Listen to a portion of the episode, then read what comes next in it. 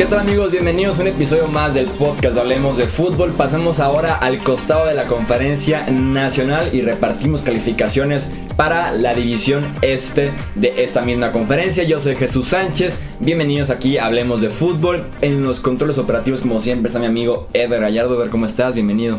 Hola Jesús, pues sí, ya pasando a la siguiente conferencia, todo todo muy bien por el momento, he visto muchos comentarios, gracias a todos por estar participando en, el canal y pues vamos a esta, nueva conferencia. Sí, así es, han compartido sus respectivas calificaciones y también han estado pidiendo mucho los equipos de la conferencia nacional, así que ya nos estamos enfocando en los siguientes cuatro episodios del podcast. Empezando por el este, ya saben, norte, sur y finalmente el oeste para cerrar esas calificaciones del draft 2019 de la NFL. Iniciamos con los Dallas Cowboys. Eh, su draft empezó en la segunda ronda, ya que no tuvieron primera ronda por el cambio de Amari Cooper con los Raiders. En la segunda ronda, con el pick 58, tomaron a Tristan Hill, el tackle defensivo de Central Florida. En la tercera ronda, tomaron a Connor McGovern, el guardia centro de Penn State. Cuarta ronda, Tony Pollard, el running back de Memphis. Tuvieron dos quintas rondas. Michael Jackson, no el artista, el cornerback de Miami. Y Joe Jackson, el defensive end también de la Universidad de Miami. Donovan Wilson, safety de Texas AM en la sexta ronda. Y para cerrar tuvieron dos séptimas. Mike Weber, el running back de Ohio State, y Jalen Jelks, el defensive end de la Universidad de Oregon. Como decía, Dallas no tuvo primera ronda porque adquirieron con esa selección a Mari Cooper la temporada eh, pasada. Hablando ya de los prospectos que tomaron los Cowboys en este draft, eh, Hill fue uno de los cinco tackles defensivos más atléticos de esta clase según las pruebas del Scouting Combine tuvo problemas con el staff de entrenadores de la Universidad de Central Florida y por lo mismo casi no jugó en la, temporada 2018, lo cual hizo que cayera en la primera ronda tanto por la problemática con los entrenadores que sí preocupa a algunos equipos de la NFL, así como que no tenía mucha producción en su última temporada como universitario. Eh, en el caso de Conor McGovern, eh, será competencia de Travis Frederick en la posición de centro. Ya supimos que Frederick está recuperado de este síndrome que lo dejó fuera la temporada pasada con los Cowboys. Lo cual se convierte entonces McGovern en competencia directa de Connor Williams, el novato, eh, el guardia que ahora es de segundo año, que le fue muy mal en su temporada de novato en esa transición de Universidad de Texas a los Dallas Cowboys. Fue de las partes más débiles de la línea ofensiva de los Cowboys la temporada pasada y McGovern va a ser la competencia directa para mejorar esa posición de guardia. Eh, Tony Pollard, el running back que tomaron, puede ser lo que Tavon Austin nunca fue realmente para los Dallas Cowboys, a pesar de que siguen el equipo. Creo que es la competencia directa en ese mismo rol, así como la opción detrás de Ezekiel Elliott en las terceras oportunidades. Si bien Elliott se desarrolló como un corredor que también estaba recibiendo bien el balón en terceras oportunidades a partir de la temporada pasada. Le caería bien una ayuda extra en este mismo eh, rol y Polar podría hacer esta opción además de regresar despejes y regresar kickoffs en la unidad de equipos especiales de los Cowboys. Calificación para Dallas en este draft, yo les doy un 7 por estas selecciones que tuvieron. Pasamos con los gigantes de Nueva York. Su draft inició con la sexta selección global tomando a Daniel Jones, el quarterback de Duke. En la misma primera ronda, en la posición 17, tomaron a Dexter Lawrence, el tackle defensivo de Clemson. Y también en primera ronda de Andre Baker, el cornerback de Georgia. Tercera ronda, Oshane Simines, el linebacker de Old Dominion. Cuarta ronda, Julian Love, el cornerback de Notre Dame. Quinta ronda ya, Ryan Connelly, linebacker de Wisconsin. Y Darius Slayton, el wide receiver de Auburn. Sexta ronda, Corey Valentine, el cornerback de Washburn. Y para cerrar tuvieron dos séptimas. George Asafo Adjay, el tackle ofensivo de Kentucky, y Chris Slayton, el tackle defensivo de Syracuse. Odell Beckham Jr. en este cambio que hicieron con los Cleveland Browns se convirtió oficialmente en Jabril Pepper, safety de tercer año, en Dexter Lawrence, este pick número 17, y en O'Shane Simines, el que fue la selección de tercera ronda de los Giants. Qué mal negocio hicieron los Giants con Odell Beckham Jr. Sin duda alguna, prefiero a un receptor con potencial y con talento de Salón de la Fama por encima de un safety fuerte, de un tackle nariz para el centro de la línea defensiva y de un pass rusher de segunda división de la NCAA. Sin duda alguna prefiero a Del Beckham Jr. y si alguno de ustedes piensa diferente, preferiría a estos tres jugadores. Sin duda alguna los leemos en los comentarios y que se arme el debate alrededor, pero fue un cambio terrible para Nueva York. Hablando de Daniel Jones, que fue su selección eh, número 6 global, la primera de este draft para ellos, fue sorprendente y fue precipitada. Creyeron que había más equipos interesados en el quarterback de Duke eh, y pensaron en la necesidad antes del valor. Daniel Jones nunca, pero nunca, nunca, nunca debería ser la sexta selección global de un draft, por más pobre que sea la posición de quarterback en ese draft, por más necesidad que haya en los equipos eh, de tomar un quarterback en, en ese mismo año. Daniel Jones no debería ser la sexta selección global por lo que ofrece como quarterback, por lo que vimos de él en la Universidad de Duke y ya platicábamos de que se fueron orillando a él, creo yo, más por la relación con los Manning, la relación que tenía con el exentrenador de Eli y de Peyton Manning, que por lo que realmente te podía ofrecer en el campo, en el talento, en la producción, en los partidos ganados en la Universidad de Duke, en lo que pudo hacer en ese programa que fue prácticamente eh, nada, fue muy poco relevante lo que trascendió Daniel Jones en ese programa de Duke. Y los Giants aún así se fueron por esa ruta de tomarlo con la sexta selección global. A partir de aquí, del cambio de, Odell Beckham Jr. y de la selección de, de Daniel Jones, ya tenemos a los Giants como uno de los peores drafts en la edición 2019 de este evento.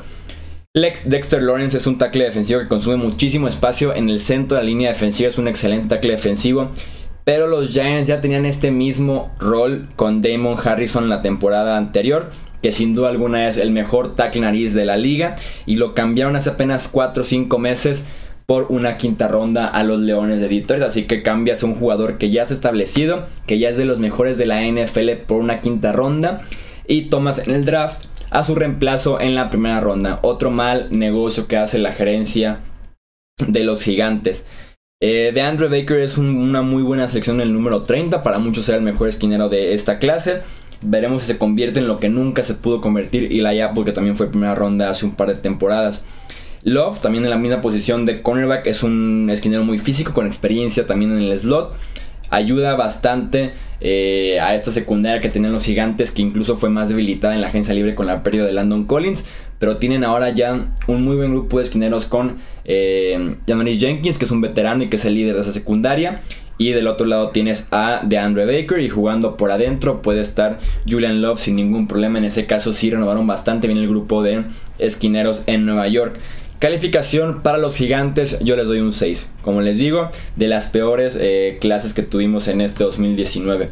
Pasamos con las Águilas de Filadelfia. En el pick número 22 tomaron a de Andrew Dillard, tackle ofensivo de Washington State.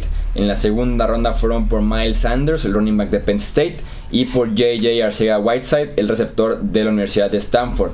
Cuarta ronda, Sharif Miller, defensive end de Penn State, y Clayton Thorson, el quarterback de Northwestern.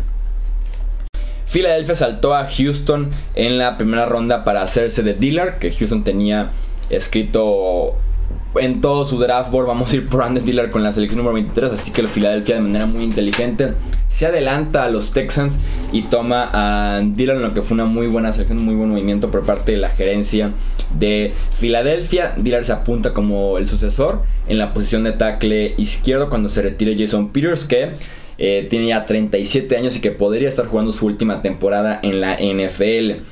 Sanders era para algunos mejor corredor que Josh Jacobs, que se fue en la primera ronda. Y los Eagles toman a Sanders 30 selecciones después que eh, Jacobs se fue a los Raiders. Sanders es eh, un jugador explosivo que puede estar sin ningún problema en el campo en las tres oportunidades. Muy dinámico y con potencial, creo yo, de tener un rol enorme en esa ofensiva desde el primer año porque es mucho más versátil que Jordan Howard. Es un running back, como les digo, completo, explosivo, que le cae muy bien a esa ofensiva de Filadelfia. Arcea Whiteside puede aspirar al rol de Ashon Jeffrey como este receptor de terceras oportunidades, este receptor de zona roja, porque sabemos que Whiteside es el rey de las recepciones competidas, o por lo menos eso fue en la Universidad de Stanford. Eh, también adquirieron como parte de este draft a Deshaun Jackson en un cambio con Tampa Bay. Me gusta eh, bastante este draft para Filadelfia. Si bien es una clase cortita, es más eh, calidad que cantidad. Yo le doy un 8.5 a las Águilas de Filadelfia en este draft. Cerramos con los Washington Redskins. Con su primera selección tomaron a Dwayne Haskins, el quarterback de Ohio State. Montez Sweat, el defensive end de Mississippi State. En la tercera ronda tomaron a Terry McLaurin, el wide receiver de Ohio State. Cuarta ronda, Bryce Love, running back de Stanford. Wes Martin, guardia de Indiana. También tuvieron dos quintas rondas. Eh, Ross Pierce Batcher, el centro de Alabama. Y Cole Holcomb, el linebacker de North Carolina. Sexta ronda, Kelvin Harmon, wide receiver de NC State. Y para cerrar tuvieron dos séptimas rondas, Jimmy Morland, el, el cornerback de James Madison, y Jordan Brayford, el linebacker de Oklahoma State. En este draft de los Washington Redskins tenemos que tomar en cuenta, y es un factor muy importante, que se quedaron en esa posición número 15. Ignoraron los rumores que apuntaban a que algún equipo se iba a eh, adelantar para tomar a Dwayne Haskins, tomar a Daniel Jones, poder descifrar cuál era el quarterback que le interesaba a los Washington Redskins. Ignoraron esta parte creyeron en su posición, confiaron en que iba a estar su quarterback disponible en el puesto número 15 y así lo fue. Se hicieron del, mejor, del segundo mejor quarterback de este draft con la selección número 15, sin duda alguna muy valioso ese eh, pick cuando tienes a un posible quarterback franquicia como lo es el caso de Haskins, que tienes un tipo que tiene un cañón de brazo, tiene producción colegial, tiene buena velocidad en sus pases, pero que tiene que desarrollar y mucho su toma de decisiones, así como su precisión en rutas cortas e intermedias. Fuera de eso, Haskins tiene el potencial, sin duda alguna, para ser el quarterback del futuro para los Redskins. Y que insisto, no se movió en su posición y aún así les cayó Haskins. Eso es un gran acierto para la gerencia de los Redskins. Eh, Sweat Montez Sweat cayó injustamente en este eh, draft. Se reportó erróneamente una condición en el corazón que lo comprometía eh, en cuestión de salud de su carrera en la NFL.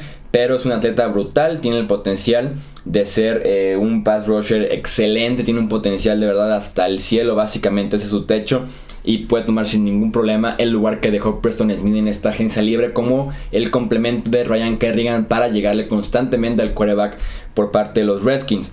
Eh, Love era candidato al Heisman y probable primera o segunda ronda. Este corredor Stanford hasta que se desgarró al final del año el ligamento anterior cruzado de la rodilla. Eh, jugará probablemente hasta 2020 y también tienen pendiente el regreso del running back de Guys que fue también un pick alto la temporada pasada y que también se desgarró el ligamento cruzado de la rodilla. Así que eh, por ahí tienen como un club de corredores lesionados de la rodilla en Washington. Holcomb este linebacker es un superatleta que colaborará, que colaborará sin duda alguna en defensiva y en equipos especiales. Morland, el pick de séptima ronda de James Madison, tuvo 18 intercepciones en colegial, muy productivo en divisiones inferiores y que también te puede aportar a futuro en esta misma franquicia de los Redskins.